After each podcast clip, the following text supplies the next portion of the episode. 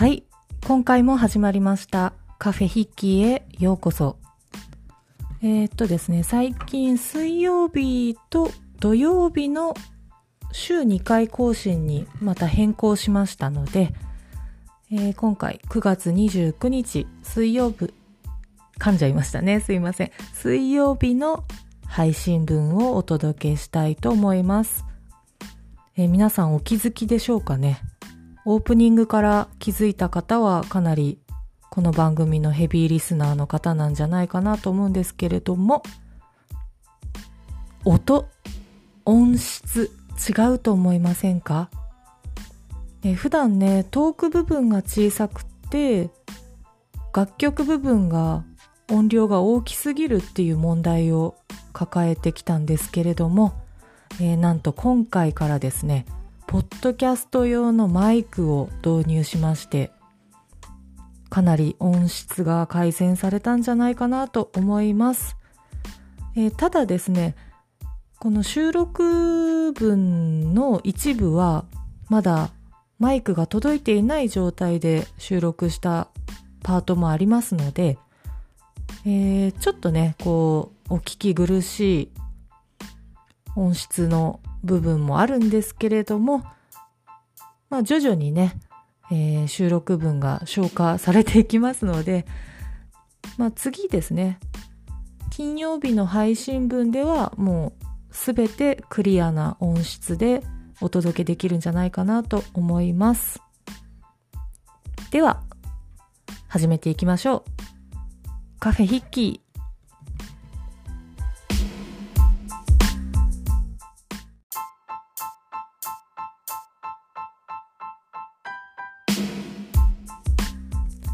はい、それではここからはお便りを読んでいきたいと思います。えー今回ね、新規リスナーさんからお便りをいただきました。ありがとうございます。えーハンドルネーム N さん。吉高由里子さんは、レイ・ハラカミの追悼ツイートをするぐらい音楽好きで有名です。というね、お便りをいただきました。えー、吉高由里子さんについては、前々回ですかね。確か第4回配信分で、えー、10月から始まる新ドラマ、最愛というドラマのですね、主題歌に宇多田ヒカルさんが採用されたというニュースを読んだんですけれども、そのドラマの主人公が吉高由里子さんなんですね。で吉高由里子さんといえば宇多田ヒカルの大ファンだということで有名だというお話をしたところ、えーそれだけじゃなくてですねレイ・ハラカミというアーティストの追悼ツイートをするぐらい音楽好きなんだというお便りをいただきました。いやそんなこともね全然知らなかったのでお便りをもらうたびに知識が増えていってとても楽しいなと思っています。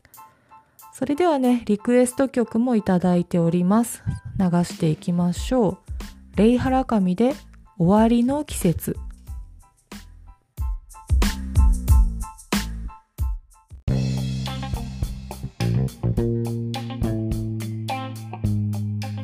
はい、こちらのエピソードではトークのみとなっております。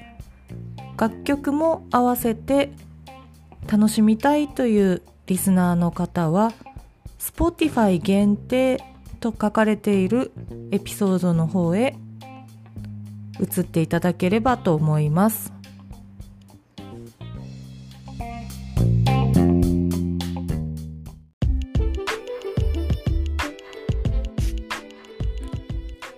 はい、それでは続いてのお便りを読んでいきましょう。ハンドルネーム H さんからいただきました。Do As Infinity の Heart という曲をリクエストします。これを聴いてると嫌なことがあっても私に元気を与えてくれる私にとっての栄養剤。そんな大切な曲です。番組応援してます。というお便りをいただきました。H さんありがとうございました。それでは早速聞いてください Do as Infinity ハート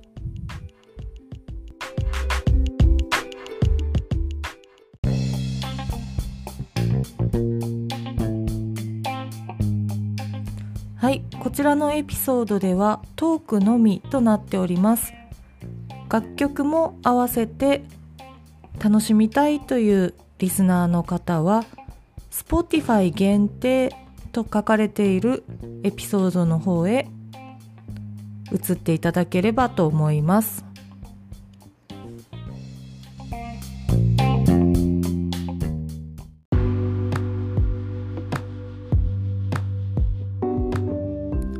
はいそれではここからは新コーナーです。MC リオ太郎の社会科見学のコーナー。このコーナーでは MC リオ太郎が大和町を飛び出して全国各地のいろいろな面白いスポットを巡ってインタビューをしていくそんなコーナーです、えー、今回ご紹介するのは兵庫県にあります世界村というコミュニティです。えー、ちょっとですね、マイクを持っていかずにスマートフォンだけで収録したので、音がね、小さいかと思いますので、この後ですね、ジングル挟んだ後、えー、インタビューの様子をね、公開するんですけれども、えー、音量をリスナーさんの方で、えーと最大にしていただいてから聞いてもらえるとちょうどいいかなと思います。外で収録したっていうこともあってですね相当ちっちゃいかなと思いますので、えー、ジングル挟んだ後音量をマックスにしてお聴きください。それではどうぞ。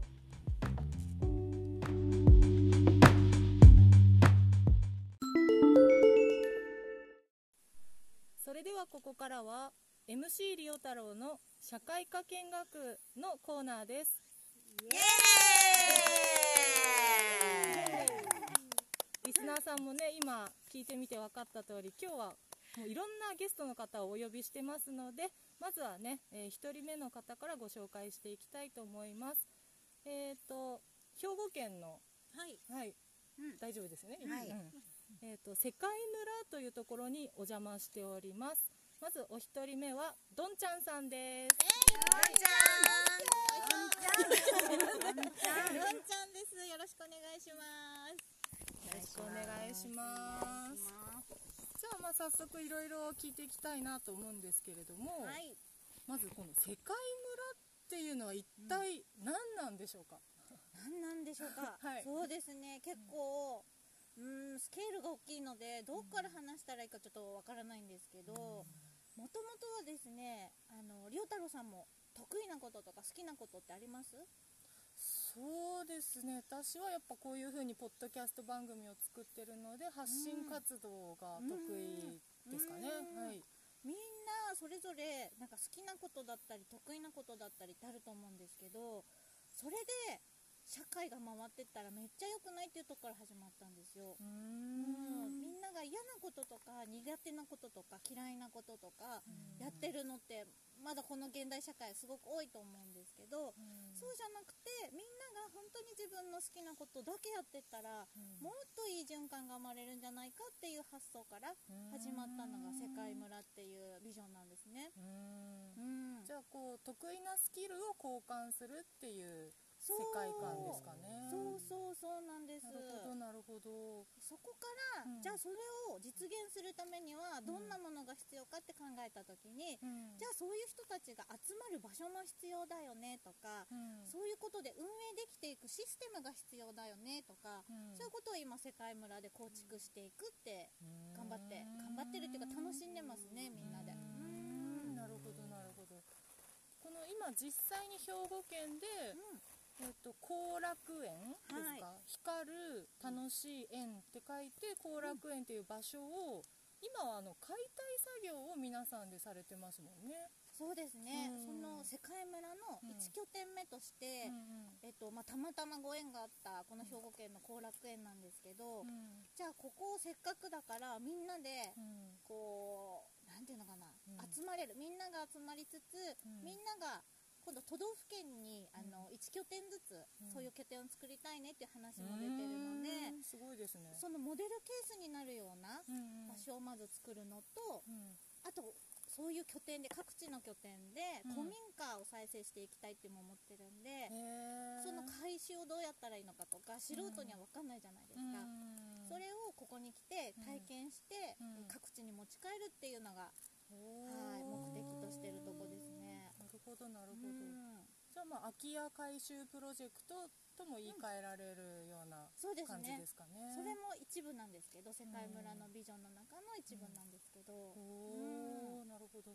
ちなみにこの世界村っていう概念を提唱したのは佐藤光郎さんっていう作家さんなんですけど、うん。あの神様とのおしゃべりっていう本が、あのすごい大ベストセラーになっていて、うん。今累計50万部ぐらいうんだと思うんですけどうんその人がうん。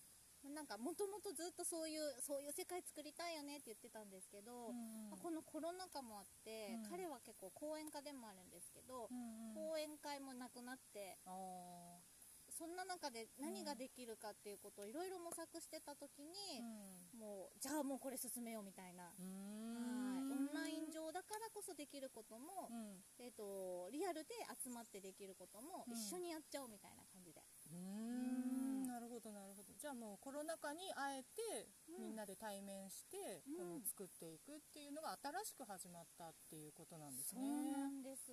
なるほど面白いですね。じゃあそのこの世界村の第一拠点として、うん。今はこう皆さんで壊す作業をされてますけど、はい。この後のこの展開とか展望っていうのはあったりしますか？はい、うん。えっとそうですね。解体が決まったのも結構最近で、うんうん。今まであの回収しようと思ってうんみんなでお掃除したりとか、うん。壁紙剥いだりとかしてたんですけど、うんまあなんかよく分からずに物件買っちゃったもんで。なんか床剥がしてみたら、あれこんなことになってるみたいな。あれ計画通りにいかないねみたいな。そこも楽しみつつ。結局は今回収方あ解体方向に動いてるんですけど、うん。えっと、建物が4棟あって、うん。手前の2棟を解体してう、んで新しく建物を建てようとしてるんですけど、うん。その一つに、うん。あの今現場の責任者で、うん。ゆういちくんっていう男性がいるんですけど、うん。彼があの自然素材で作る建物のワークショップとかやってるんですね。いいですね。はい。そういうのを、えっと、ちまちました小屋を作りつつ、母屋を作るっていうイメージで今動いてます。あと畑？あ畑をね。開墾して、うんうん。あとはご近所っていうか地域のうん。田んぼとか畑の、うん。えっと農業体験うんをあの参加者さんでしてもらえたらなって思ってます。ああいいですね、うん。じゃあまあ自給自足っていうコンセプトもあるんですかね。そうですね、あの自然自然農法とかにすごくうん光郎さんは関心があって、食に対してもすごく関心が強い方なので、うん安全でうん健康な人たちを増増やしたいっていうところもあって、あと農作業とか畑の作業ってすごい学ぶことが多くって、うん。自然の摂理って本当にすごいよねって、うん。そこで学んだこともどんどんシェアしていきたいっていううん。はい。思いがあります。うんだいぶ結構分かってきました。はい。すごい。お上手ですやっぱりさすが。じゃあですねここで、まあ、第1部を締めたいと思いますので最後にこう何か曲のリクエストなどありましたら、曲のリクエスト。はい、挟めますので。あ、そうですか。じゃあはいせっかくなんでマイナーでもいいですか？あはい。多分まあ Spotify にあれば分かっちゃったなんですけど、はいなんでしょう佐藤光郎さんが実はメジャーデビューしてまして。おおじゃああると思います多分、よかった。どうしようか。どっちあでも後でまた他のも入れられるので別に2曲続けてでも大丈夫ですよ、あ、そうなんです、はいでももうじゃあ言っちゃいますね。はいはいはい佐藤光郎さんなのね、サノバロックっていうバンドのねサノバルうん好きどうしようかな。スターライダーにしとこうかな。スターライダーはい。はいじゃあえっと佐藤光郎さん佐野バロックではい。スターライダーどうぞ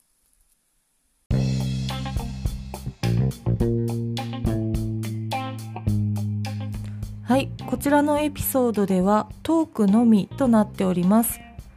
楽曲も合わせて楽しみたいというリスナーの方は Spotify 限定と書かれているエピソードの方へ移っていただければと思います。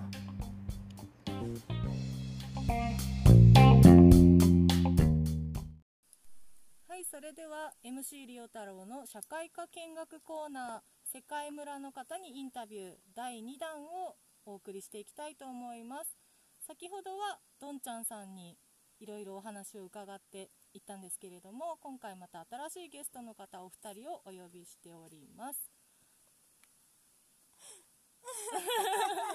ゲスト。はい。ゲストゲストやってどうしよう徹子の部屋みたいな。リオ太郎の部屋へようこそ。はいお邪魔します。はい、まずじゃあそうですね。なんてお呼びしたらいいかですね、はいニックネームか何かお願いしまえっすと厨房の主になっております。かおちゃんです。かおちゃんさん。このピースが映らないねえっと、はい私はほとんど毎日、えー参加しております。ココと言います。よろしくお願いします。イエイじゃあもうどんどん、はい、の手はマリンちゃんです いろいろじゃあこの今回後半戦では、まあ雑談形式でうんいろんなことをこうざっくばらんに聞いていきたいなと思っております。はーいはい。じゃあそうですね、厨房の主っていうことだったんですけど、じゃあ何がお得意ですか？作るもの。はい。あ作るもので？はい。得意なのは歌なんですけど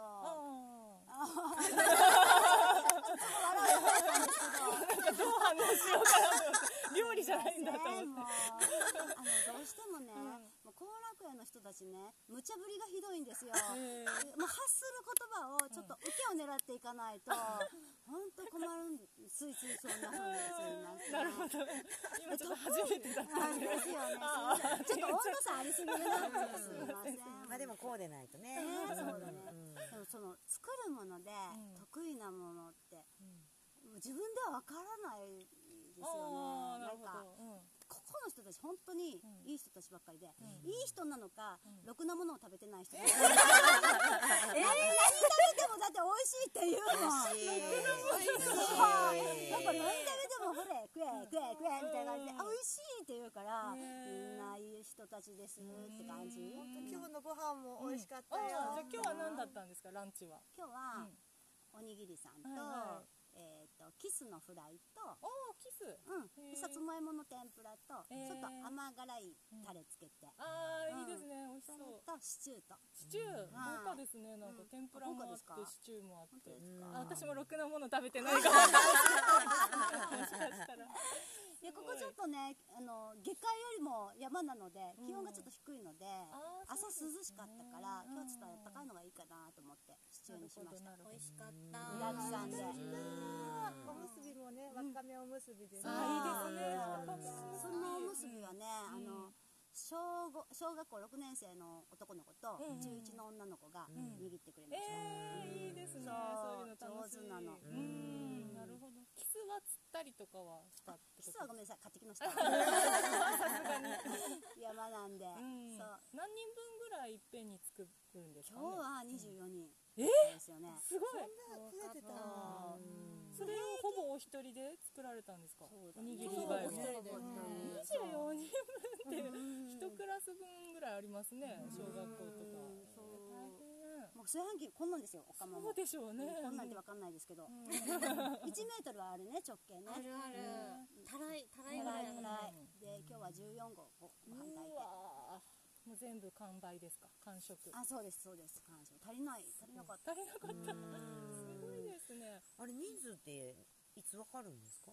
いやあの前日に大体わかんねんけどやっぱり当日増えたり飛び入りなりね、人があったりとかで。そう。だからちょっと多めに作ろうかなって感じ、へえさすが。なんかあの台所も結構しっかりしたキッチンスペースですもんね、うん。もともとこの後楽園っていう施設は、そもそも何だったんでしたっけ？施設と最初はですね養蜂所あ違う保養所。間違えた。保養所でお風呂入ったりいろいろなんか体を整えるとこから始まったらしいですよ。なるほど、へえだからあんなもう、うん。食業務堂だ用のったんですね、うん。そうですね。んすごいですもんね、うんうんなるほどなるほど、はい。へえそこで面白おかしく作ってます。ああ例えばこの今聞いてくれてるリスナーさんが興味持ってくれて、来てみたいなって思った時は、うん。こうどういうふうにコンタクトを取ったらいいんですかね？誰に言ったらいいんですかね？あの佐藤光郎さんのブログから、えっと、参加フォームのリンクが貼ってあるので、それに来ていただくか、まあ、あとは世界村って、えっと、ググってもらうと、はい。YouTube チャンネルとかが出てくるんでそこのコンメント欄とかに申し込みフォームもありますね。じゃあ、えっと、このポッドキャストのですね今回の概要欄にも、佐藤光郎さんのアメブロでしたっけ、アメブロのリンクとあと世界村の YouTube チャンネルのリンクも貼っておきますので、はい、もしねリスナーさんの中で興味がある方がいたらもうそこからね、うん、クリックしてもらえれば、はい、もう美女揃いなんでね 皆さんぜひお楽しみにお見せできないのが残念ね。来てみてね、いただいて。ハーレムなので。結構リスナーさん男性が多かったりして、あのいろいろなんか分析できるんですけどリスナーさんの層とか。男ではすごく重宝ねえ助かるよね助かる6割ぐらいは男性ですね。はい。なのでぜひ皆さん。ぜひぜひお待ちしてます、お待ちしてます。今つそうですね。一人一人に聞くって形になってきたのは嫌だ。嫌だ緊張しちゃう。じゃあですね世界村に結構毎日遊びに、遊びにっていうかなんて言ったらいいんですかね、来られてるってことなんですけど、こう毎日こういろんな別の人が来てらっしゃるんですかね、はいそうですそうです。へえもうそれはその場でその時に初めて会うって感じあそうですね。はい。皆さんすぐ打ち解けられますか？全然まあまあ大丈ですね。うん。あのアウェイが一瞬でホームに変わりますんであ皆さん。ーまあ、確かにもう結構ウェルカムな感じで私もちょっとこう多少緊張しながらしかも初めて来たのにポッドキャスト撮らせろって 取材みたいなことさせてもらって申し訳ないなと思いましたけどすごいりがとうございますアットホームな結構この二人がほっとかないんですよ。そう。ちゃんとココちゃんがほっとかないから優しいそうめっちゃウェルカムしてくれます。うんなるほどなるほど。じゃあもう面倒見のいいツートップという感じで。でもなんか来てくださる方がすごいね、うん。あのいろいろお話ししてくださったりとか、うん。ね、なんかこっちが何をしなくても皆さんが楽しんでくださるので、逆に助かってるって感じよね。うん。うんうんうんなんか向こうから質問が来たり、うん。なんでここ来てるんですかっていう質問も、まあお互いですけど、うん。されたりとかして、逆に教えてもらうこととかも多かったり、うん。ね、料理のこととかもそうだけど、何知ってた？いや昨日だったらアイヌ刺繍。アイヌ刺繍？ね面白い。教えて。すごい。教えてもらうというかあの衣装であの着てこられた方とかいらっしゃって、そう。すごいですね。そう。そしたらマリンちゃんも実は私もとかっつって見せてくれたりとか、これもお見せできないのが残念です。確かに。実はこれも頭につけております。そんなつながりがあってねおーみたいなねすごいなかなかないことですよね。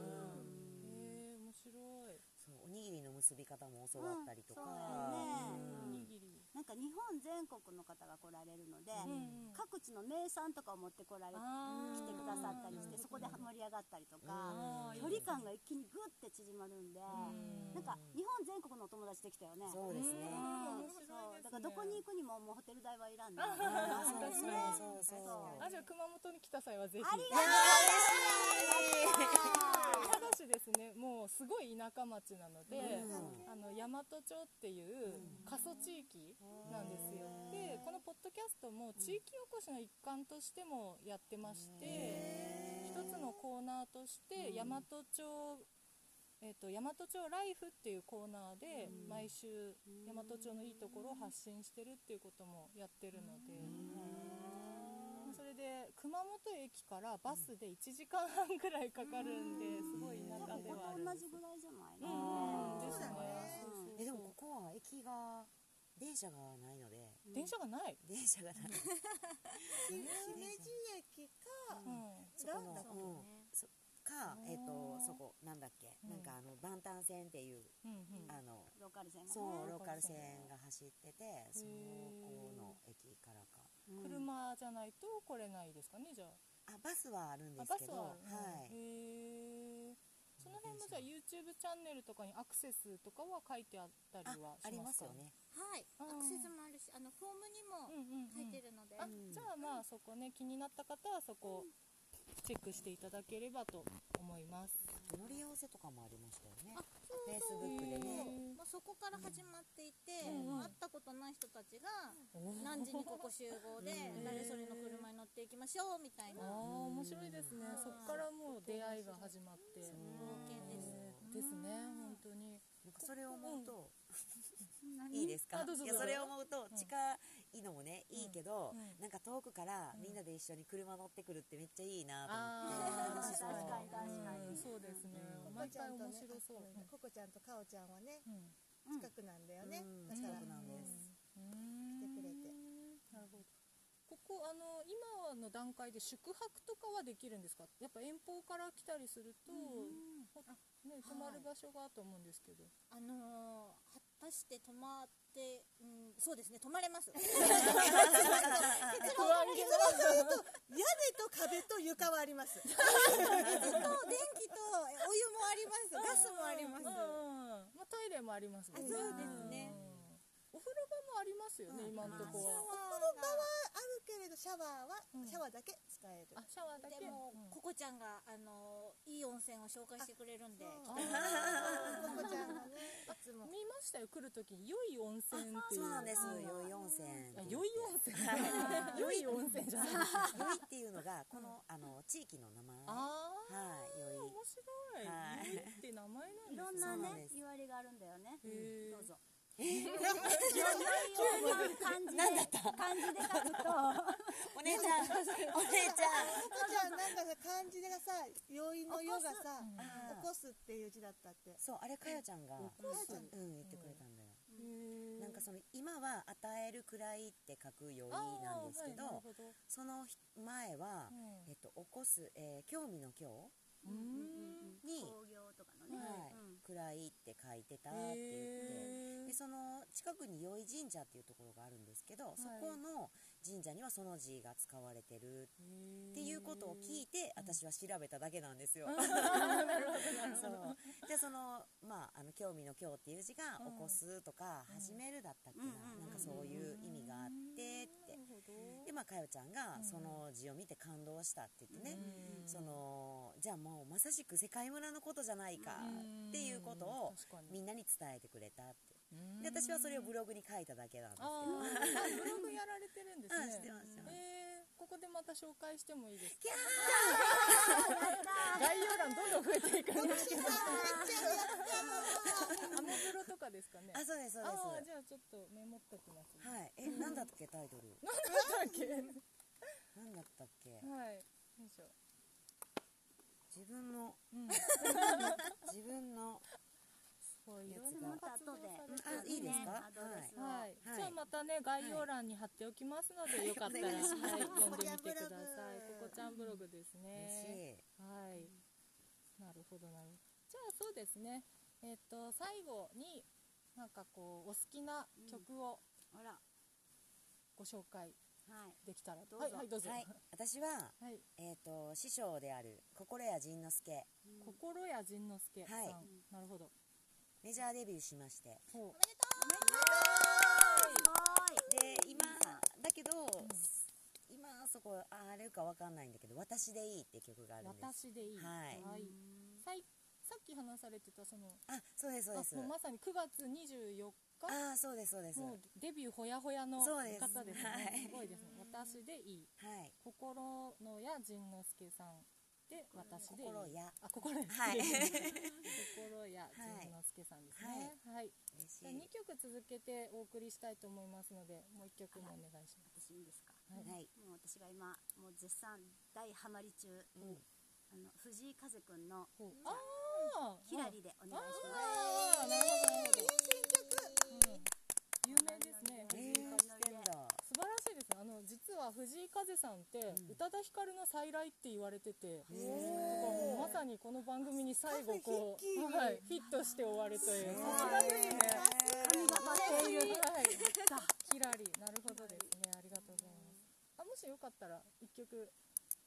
今あんまりこう紹介まではしてなかったんですけど実はファシリテーターとしてはい。はいずっとはいいていただいた。えーとですね、はい。私はザ・イエローモンキーが大好きでおー。あー好き好き。すごく好きなんですよ、うん。で今吉井さんあの、うんうんうん。ボーカリスト吉井和也さんが、うんソロ曲でうん「未来の歌」未来の歌。ひらがなで「未来の歌」っていうのを出されたんですけれどそれがもう、また名曲がよりある感じで、えもうはーってなって。るので。吉井愛すごいすぎるね。もう皆さんとねそれをちょっとまたなんかいろいろね聞いていただいてこんな曲がまたねあるんだよってことを知っていただけたら嬉しいなと思ってます。なるほど。じゃあ3曲続けてお送りします。心や仁之助さんで私でいい 名前変わったんだ。まさかの。仁之助じゃない。はい。佐伯仁だった。佐伯仁さん。あ佐佐伯仁佐伯仁仁さん。なるほどなるほど。よかったです。流す前に師匠って言うとったから。名前が戻られたんだよね。そうだった。あーなるほどじゃあ改めましてですね。佐伯仁さんで「私でいい」藤井風さんで「キラリ」えー、よし家伊右衛門の吉井さんで「未来の歌」3曲続けてどうぞそれでは皆さんありがとうございましたありがとうございま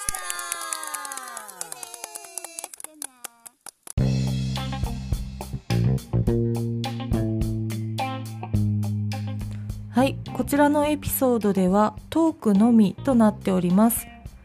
楽曲も合わせて楽しみたいというリスナーの方は Spotify 限定と書かれているエピソードの方へ移っていただければと思います。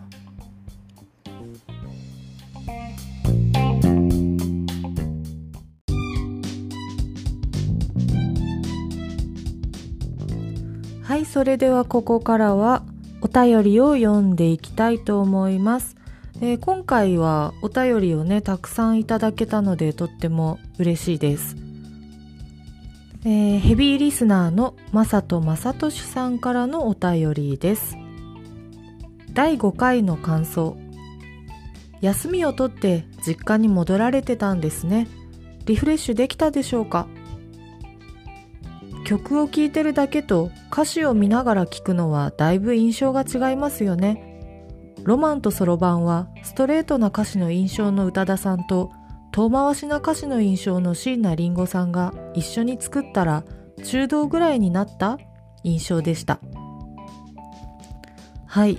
えー前回ね、休みを取って実家に帰ったので、えーまあ、母であるカリーハウスさんと収録した内容などもね、えー公開したんですけれどもおかげさまでかなりリフレッシュできましたでまあその休み明けの出勤なんですけれどもまあもちろんね心配してもらったりしてでちょっとね課長に呼ばれたりしながらなんか大丈夫なの？みたいな感じでね結構話を聞いてもらったりしてでまあなんかほんとしんどかったらもう休職っていうのもありだよみたいなことをやんわりと言われたりもしたんですけれどまあねやっぱなんかそこまで大ごとにしたくないなっていうのもあってであとはまあ眠れるようになったと思うのでとりあえずまだ様子見ないといけないですけどとりあえずはそういう感じであんまりなんか給食云々っていうのはちょっと考えてないですっていう風にね返しました。はい。えー、ちょっとねそれちゃいましたけどお便りのね内容に戻っていきましょう、えー、そうですねロマンとそろばんについて前回歌詞の分析コーナーという感じでねお伝えしたんですけれどもストレートな歌詞の印象があるんですね。正人正俊さんにとっては。宇多田ヒカルさんはストレートな歌詞で椎名林檎さんは遠回しな歌詞の印象。まあでも2人を比べたら確かにそれはそうかもしれないですね。ヒッキーがストレートというよりはあのリンゴちゃんが複雑すぎる。って思いません？言い回しがなんか。なんか漢字ばっかりってイメージがあってですね。まあ、確かにりんごちゃんと比べたらヒッキーはまあまあ素直な歌詞を書いてるんじゃないかなと思います。はい続き読んでいきますね。構ってほしいから具合が悪くなるということもあるんですね。仕事では立場上人の話を聞いたり上司や先輩の指示に従ったりと自分を出せないことがストレスになったりするんでしょうか？うーんそうですね。やっぱなんか自分の心の奥底にある私の話も聞いてほしいっていうまあちょっとしたむさぼりの気持ちですかねきっと。よく母にも言われちゃうんですけどまあかまってちゃんが出てくると体の調子が悪くなるっていうのが、まあ、MC リオ太郎のこれまでの人生だったりもします。はい最後ですね。カリーハウスさんの一人女子キャンパーを受け入れるアイディアいいですよね。当たりそうです。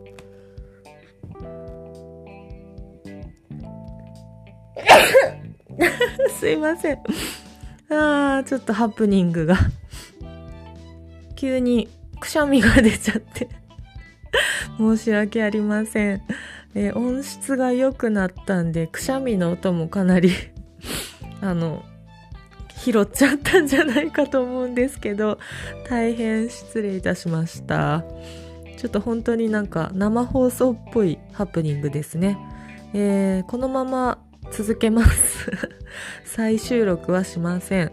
ちょっとお便り読むのね結構大変っちゃ大変なのでね。すいません。えー、ブレスミーということで、えー、そうそう。カリーハウスさんが一人女子キャンパーをね歓迎したいという話を前回したんですよね。そうそうそう。なんか広まるといいなと思います。本当になんか見知らぬおっさんたちにねこう気を使いながら警戒しながらキャンプするのは面白くないと思うのでまあカリーハウスさんならうん害は全くないですしなんか変なおじさんが来ても退治してくれると思いますのでこうキャンプ気分を味わいたいけどあんまり危険なのは嫌だっていうソロキャンプがやってみたいソロキャンプをやってみたいという女性の方、えー、今回もカリーハウスさんのインスタグラムアカウントを載せておこうと思いますのでまあ忘れてなければですけど、えー、よかったらメッセージしてみてください。はい。あと、最後の最後、お便りね、続き読んでいきましょう。シリウスさんとの Fly Me to the Moon かっこよかったです。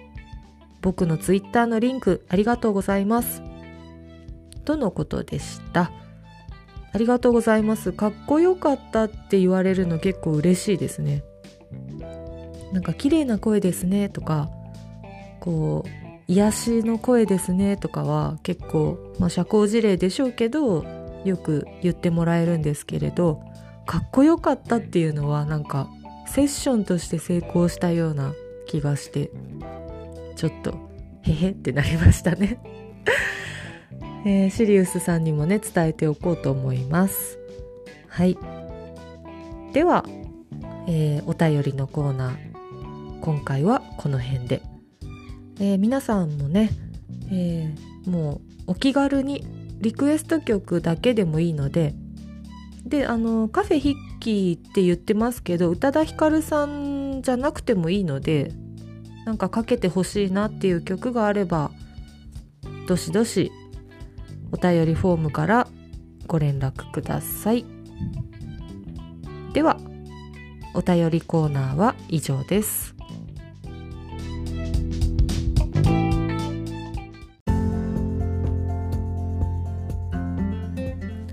はいそれではここからは宇多田ヒカルニュースということで、えー、宇多田ヒカルさんに関する最新のニュースをお伝えしていきたいと思います、えー、まずねファンにとってはかなり嬉しいニュースが入ってきました。えー、ヒカル宇多田エキシビジョン2021 in ソニーストアが、えー、開催されます、えー、これは実はですね、ピンクブラッドのリリース時に6月ぐらいにですね、銀座のソニーパークで期間限定で開催されたものなんですけれども、まあちょうど緊急事態宣言が延長になったりして、あのー、なかなかね、やっぱり東京に住んでる人以外は見に行けないっていう状況だったんですよね。これが平常時だったら、例えば遠征してでもね、県外からでも銀座に行って見に行ったっていう方も多かったと思うんですけれど、やっぱ今ちょっとね、コロナ禍ということでね、それができないということでもどかしい思いをしてた方も多いと思います。で、ヒッキーはね、そんなファンの気持ちに応えるような形でね、全国5都市のソニーストアで、えー、まあリバイバルと言いますか、エキシビジョンのね、再開をしてくれるわけなんですよ。で、その5都市っていうのがどこかというと、名古屋、札幌、福岡、天神、大阪、そして最後は銀座に戻ってくるという感じでですね、えー、2021年の10月2日土曜日から名古屋からスタートするみたいですね。で、えー、っと、10月2日から10月11日月曜日までが名古屋。10月23日土曜日から10月31日日曜日までが札幌。そして MC リオ太郎はね、ここを狙ってるんですが、えー、11月6日土曜日から11月15日月曜日までが福岡天神ですね。で、あと、大阪は11月20日土曜日から28日日曜日。最後ソニーストア銀座は、えー、2022年、来年ですね、年が明けてから1月19日水曜日からちょっと長めな気もしますけど、1月31日月曜日までとなっております。えー、そしてね、一番嬉しいのが、なんと参加費用無料なんですね。だからどなたでも入れるということなので、まあ普段ね別に宇多田ヒカルさんのそこまでファンじゃないなっていう人もまあふらっとね立ち寄ったりしても面白いんじゃないかなと思います。で、このエキシビジョンではピンクブラッドエキシビジョンで公開された衣装2点の展示をはじめご来場された皆様に好評だった撮影セットを再現したアーティスト写真撮影体験を実施します。とのことですね。いやー、宇多田ヒカルさんになりきってね、写真が撮れるとなったらみんなね、面白いんじゃないかなと思います。あと他にもいろいろあるみたいで、えー、ワンラストキスのアナログ版とハイレゾ音源との聴き比べができる視聴ブースの設置。同ジャケットに使用された新エヴァンゲリオン劇場版の原画レプリカ展示ほか、ブランド資生堂の新グローバルキャンペーン Power is You の CM 撮影に使用された衣装も初展示します。とのことです。いや、盛りだくさんですよね。本当にこれ無料でいいのかなと思って。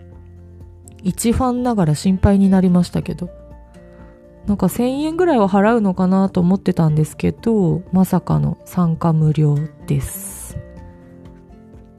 であと面白そうなのはやっぱりアーティストフォトブースですよね。撮影コーナー。こう、ピンクブラッドのアーシャ？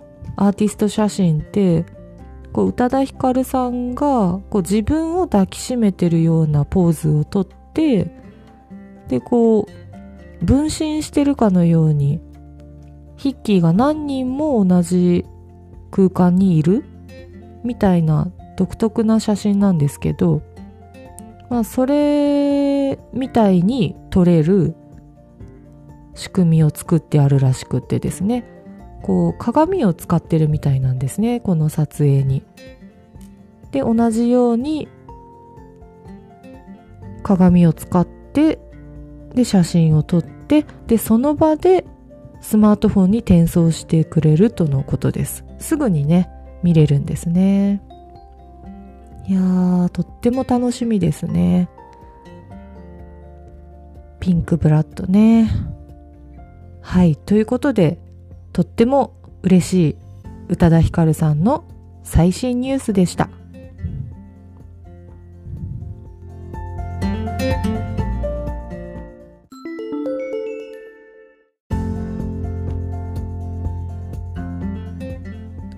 はい、それではここからはカフェヒッキーのニュースをお伝えしたいと思います。えー、っとですね、この度、ついにカフェヒッキーのオリジナルグッズが完成しましたイエイということでですね、えー、何ヶ月か前から、あのーオリジナルのグッズを作りますという宣言はしていたかと思うんですけれども、ようやく手元に届きました。えーと、どんなグッズを作ったのかというと、まず最初にですね、ピンクブラッドの、えージャケット写真。宇多田ヒカルさんが白いワンピースを着て、で、上を向いて佇んでいる、ちょっとこう、天使とか神様とかを連想させるようなアーティスト写真ですね。その写真を使った黒いパーカーを作りました。で、まあ、白地でカフェヒッキーと書いてあるんですけれども、それがあの、パーカーの背中の部分にですね、えー、ドーンと乗っている、そんなグッズになりました。で、前の方はジッパーで開け閉めできて、で、結構、あの、厚手の生地をお願いしたので、これからね、寒くなってくる季節にぴったりだなと思って、我ながらいいチョイスをしたなと思っています。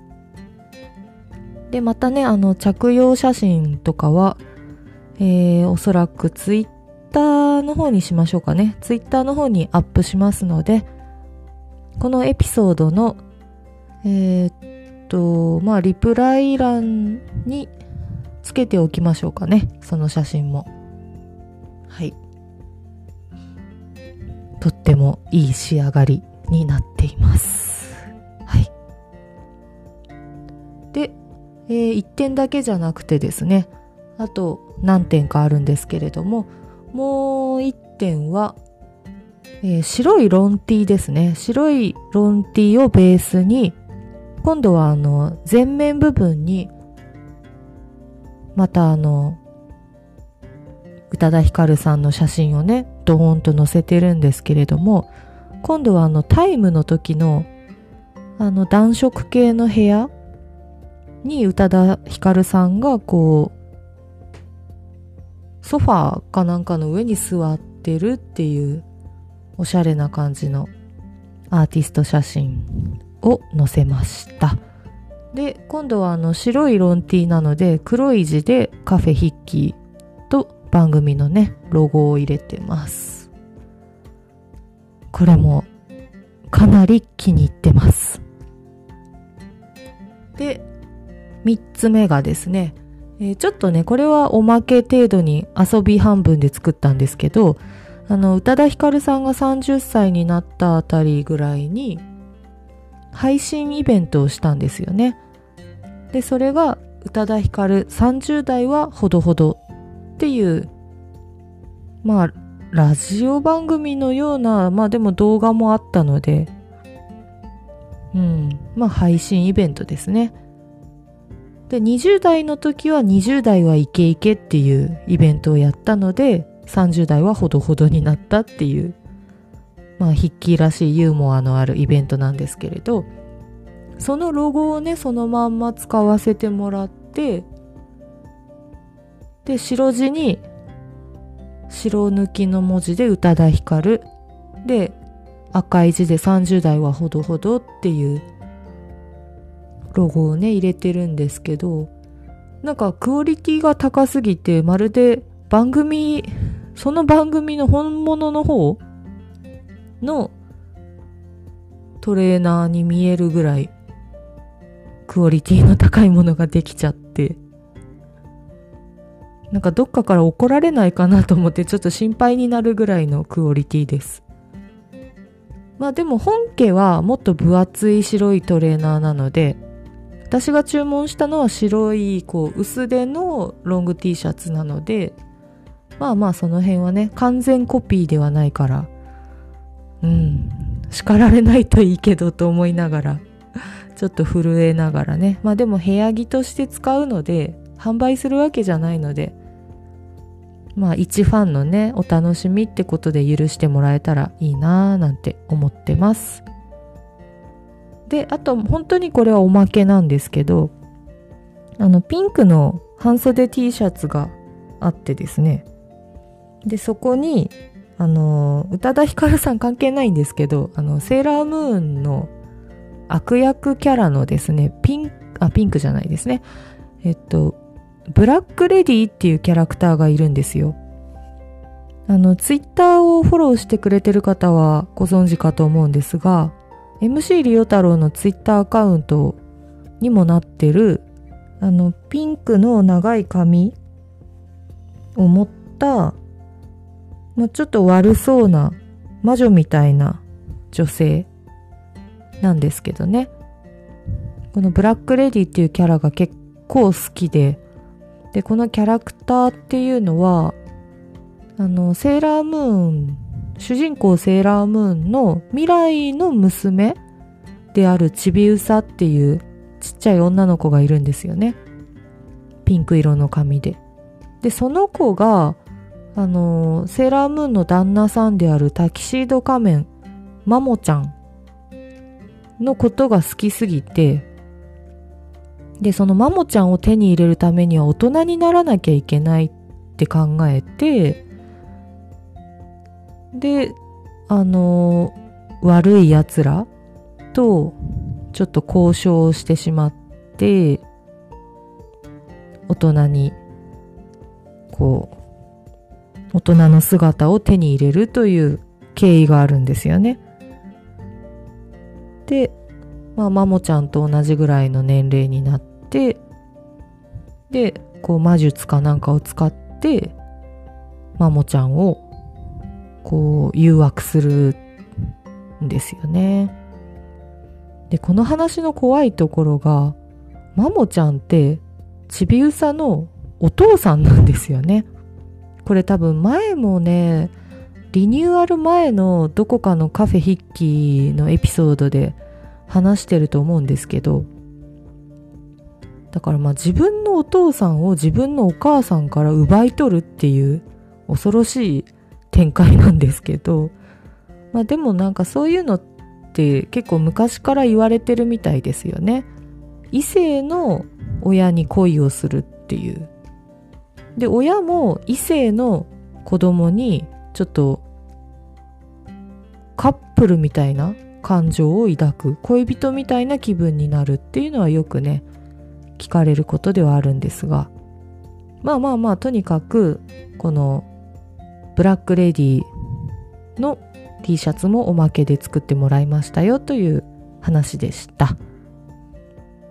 はい、もうなんかどんどんね、カフェヒッキーが充実していって、マイクも揃いましたし、グッズも揃ってきたし、あとはね、いつかオフ会みたいなのがやれたら最高だなぁと思ってます。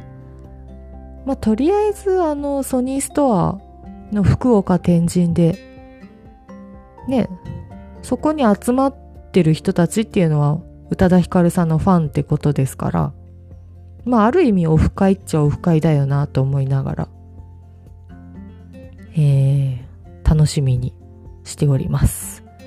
ちょっとただね、仕事の都合で、ちょうどその11月のその時期の土日が、全部ダメになる可能性もあって、その辺がちょっと不安だなと思いながら、なんとかタイミングが合うことを祈るばかりです。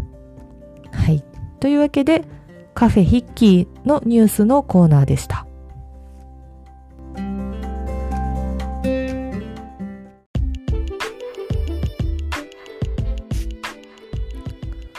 はい、それではここからは、ポッドキャストを紹介しようのコーナーです。このコーナーでは、MC リオ太郎が普段聞いているポッドキャストを紹介していくコーナーです。今回ご紹介するのは、動物ラジオ。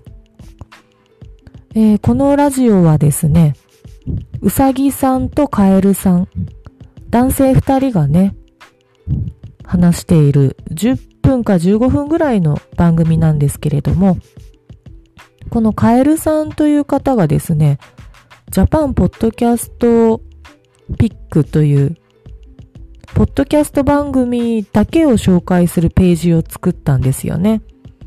で、そこで紹介してもらったっていう話も以前したかと思うんですが、えー、ちゃんとね、その動物ラジオについて紹介し返してなかったなと思いまして、今回改めてご紹介しようと思います。えっと、基本的には、なんか落ち着いたトーンの喋りで、淡々と雑談をしていく、そんな番組なんですけれど、まあ毎回ね、10分か15分ぐらいで終わるので、本当にサクッと聞ける感じで、で、週1回の更新ですかね。水曜日におそらく更新してると思うんですけど、まあどちらもね、かなりうさぎさんもカエルさんもユーモアがある人で、で、まあこの前面白かったのは、なんか、二人でいろんなことに挑戦するんですけど、な、なんていうかこの、おしゃべりのテーマを決めて、怖い話を即興で作るっていうチャレンジをされてたんですね。で、なんか即興で作ってるんで、オチがすごい適当だったりして、なんか急にお化けが出てきたとか言って終わったりするんですよね。で、なんかそのゆるさがたまらないなと思って。で、他にもね、なんか、カエルさんかな？どっちか忘れたんですけど、途中で、なんか自分自身で笑いが止まらなくなっちゃう回とかがあったりして、ずっとこう、壺に入っちゃって笑ってるっていう 回もあったり、なかなかクスッとね、させるような番組なのでね、気楽に聞いていただけるかなと思います。で、まあ今回のね、番組内で、まあ自分のこのカフェヒッキーで動物ラジオを紹介しますっていうふうにお便りを送ったので、もしね、どちらかがカエルさんかウサギさんかが聞いてくれてたら嬉しいなと思いました。いや、そのね、ジャパンポッドキャストピックで紹介されたことをきっかけに、なんとなく自分の番組を整理し直しまして、コンテンツを。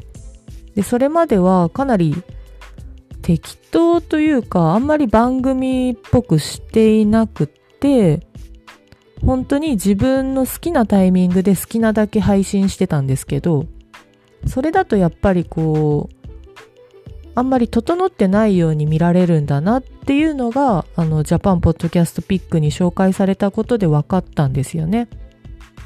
やっぱり、週1回配信とか何曜日に配信っていう風にした方が番組っぽい体が作れるなぁと思ったんですよね。他のポッドキャスト番組と見比べることでね。で、まあ当初リニューアルとして2021年9月からは毎週水曜日の配信に決めたんです。で、そういうスタイルにしてからなんとなくコンテンツについて1週間かけてじっくり考えるようになったので、なんか番組構成とかですね。あとはポッドキャストノートを書き始めたり、それで多少ね、番組の形が整ってきたかなというところであります。まあ聞いてくれてない気はしますけど、まあ一応ね、うさぎさんとカエルさんのおかげで、ちょっと自分的には番組の質が向上しましたよという報告のつもりです。で、まあただね、ちょっとこう、結局今あの水曜日と土曜日の週2回配信になっちゃってはいるんですけど、まあこのスタイルをしばらく続けてみようかなと思います。はい。というわけであの動物ラジオの URL ですね。概要欄に貼っておきますので、皆さんもよかったら聞いてみてください。あと、そうですね、ジャパンポッドキャストピックの URL も同じように概要欄に貼っておきますので、えー、ポッドキャスト番組いろいろ聞いてみたいな何があるかなって思ってる方、よかったら覗いてみてください。それでは、ポッドキャストを紹介しようのコーナーでした。